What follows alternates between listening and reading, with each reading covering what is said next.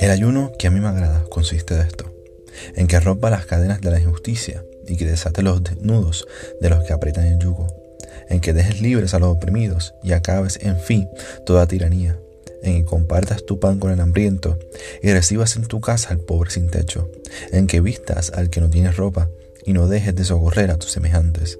Entonces brillará tu luz como el amanecer y tus heridas serán muy pronto sanadas.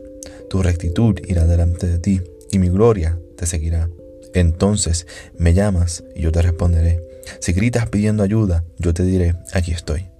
Si haces desaparecer toda opresión, si no insultas a otros ni le levantas calumnias, si te das a ti mismo en servicio del hambriento, si ayudas al afligido en su necesidad, tu luz brillará en la oscuridad, tus sombras se convertirán en luz de mediodía.